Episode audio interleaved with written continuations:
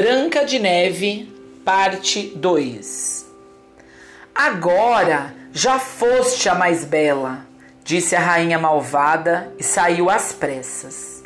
Pouco depois, na hora do anoitecer, os sete anões voltaram para casa mas como se assustaram quando viram a sua querida Branca de Neve caída no chão, sem se mexer, como se estivesse morta, ergueram-na do chão e, quando viram que ela estava apertada demais no corpete, cortaram-no depressa. Aí ela começou a respirar devagarinho e pouco a pouco voltou a si e reviveu. Quando os anões souberam o que tinha acontecido, disseram: A velha vendedora não era outra senão a malvada rainha. Toma cuidado e não deixes pessoa alguma entrar quando nós não estamos contigo. Mas a malvada mulher, assim que chegou em casa, postou-se na frente do espelho e perguntou: Espelho, espelho, fala e diz: Quem é a mais bela em todo o país? E ele respondeu como antes: Senhora rainha, sois muito linda, mas Branca de Neve, lá na casinha dos sete bondosos anõezinhos, é muito, e muito mais bela ainda. Quando ela ouviu isso, o sangue ferveu-lhe no coração, de susto, porque sabia então que Branca de Neve estava viva outra vez.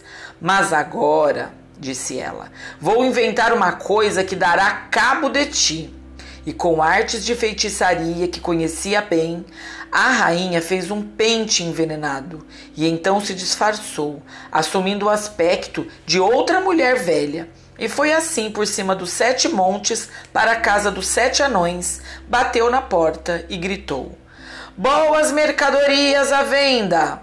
Branca de Neve espiou para fora e disse: Passe adiante, eu não posso deixar ninguém entrar. Mas só olhar te é permitido, de certo, disse a velha. Tirou o pente envenenado e levantou-o para o alto. A menina gostou tanto dele que se deixou enganar e abriu a porta. E quando elas acertaram a compra, a velha disse: Agora eu vou te pentear direitinho. A pobre Branca de Neve não pensou em nada e deixou a velha penteá-la. Mas nem bem ela pôs o pente nos seus cabelos, o veneno agiu e a moça caiu, sem sentidos. Pronto, ó modelo de beleza, resmungou a velha malvada. Agora chegou o teu fim. E foi embora. Por sorte, anoiteceu logo e os sete anõezinhos voltaram para casa. Quando viram Branca de Neve caída no chão como morta, desconfiaram logo da madrasta. Procuraram e encontraram o pente envenenado. E assim que eles o tiraram, Branca de Neve voltou a si e contou o que acontecera. Então eles a advertiram de novo, para que tivesse cuidado e não abrisse a porta para ninguém. A rainha em casa foi para o espelho e disse: Espelho, espelho, fala e diz: Quem é a mais bela em todo o país? E ele respondeu como antes: Senhora rainha, sois muito linda, mas Branca de Neve, lá na casinha dos sete bondosos anõezinhos, é mil vezes mais bela ainda. Quando ela ouviu a fala do espelho, tremeu de raiva e de ódio. Branca de Neve tem de morrer, gritou ela ainda que isto me custe a própria vida. E fechou-se num quarto secreto e solitário, onde ninguém entrava, e preparou uma maçã venenosa. Por fora era uma fruta bonita, branca, de bochechas vermelhas, de dar água na boca de quem a visse. Mas quem comesse um pedaço dela tinha de morrer. Quando a maçã ficou pronta, a rainha pintou o rosto e se disfarçou de camponesa. E assim ela foi e passou os sete montes até a casa dos sete anões. Bateu na porta. Branca de Neve pôs a cabeça para fora da janela e disse: Eu não posso deixar ninguém entrar. Os sete anões me proibiram. Para mim está bem, respondeu a camponesa. Vou acabar me livrando das minhas maçãs. Aqui, quero dar-te um presente. Não, disse Branca de Neve, eu não posso aceitar nada. Tens medo de veneno? disse a velha.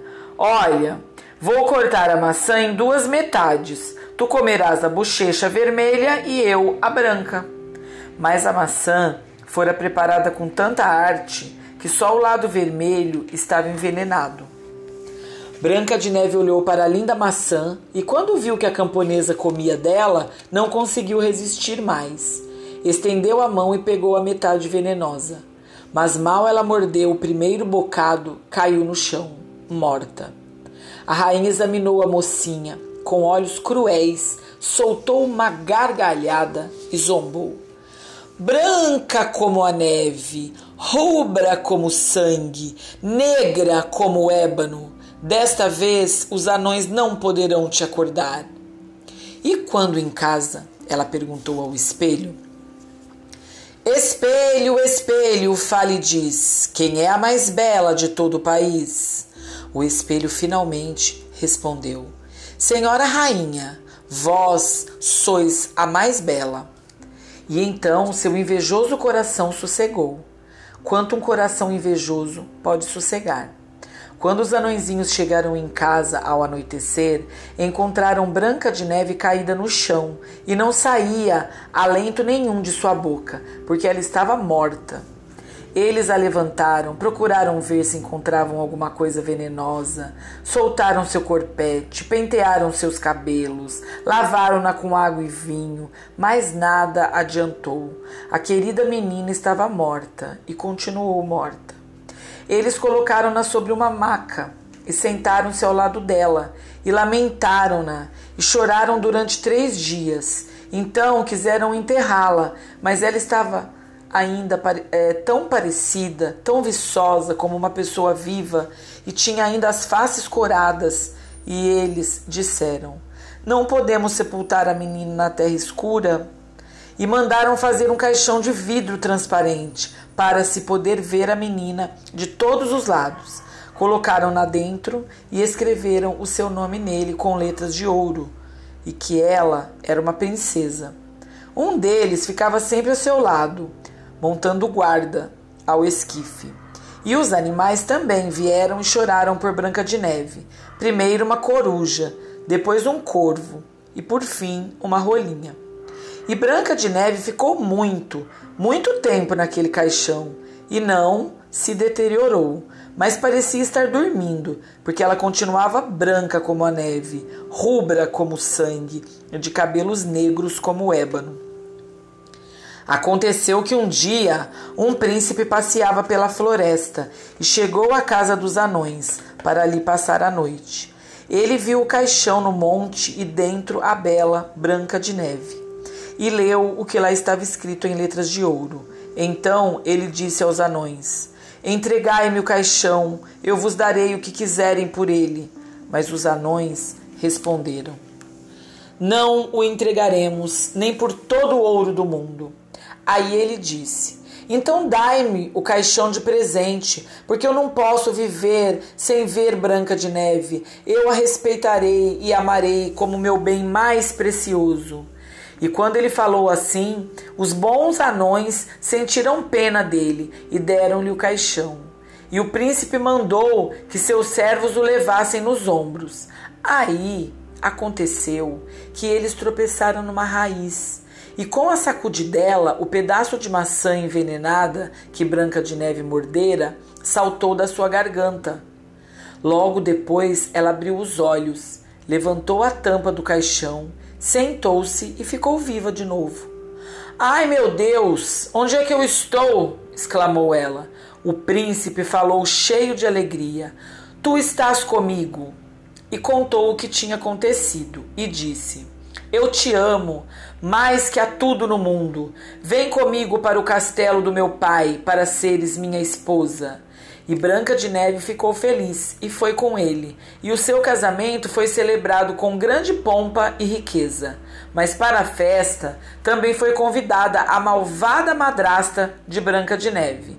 E assim que ela se vestiu com seus lindos trajes, foi para o espelho e disse: Espelho, espelho, fala e diz: Quem é a mais bela deste país? E o espelho respondeu: Senhora rainha, sois muito linda, mas a jovem rainha é muito mais bela ainda.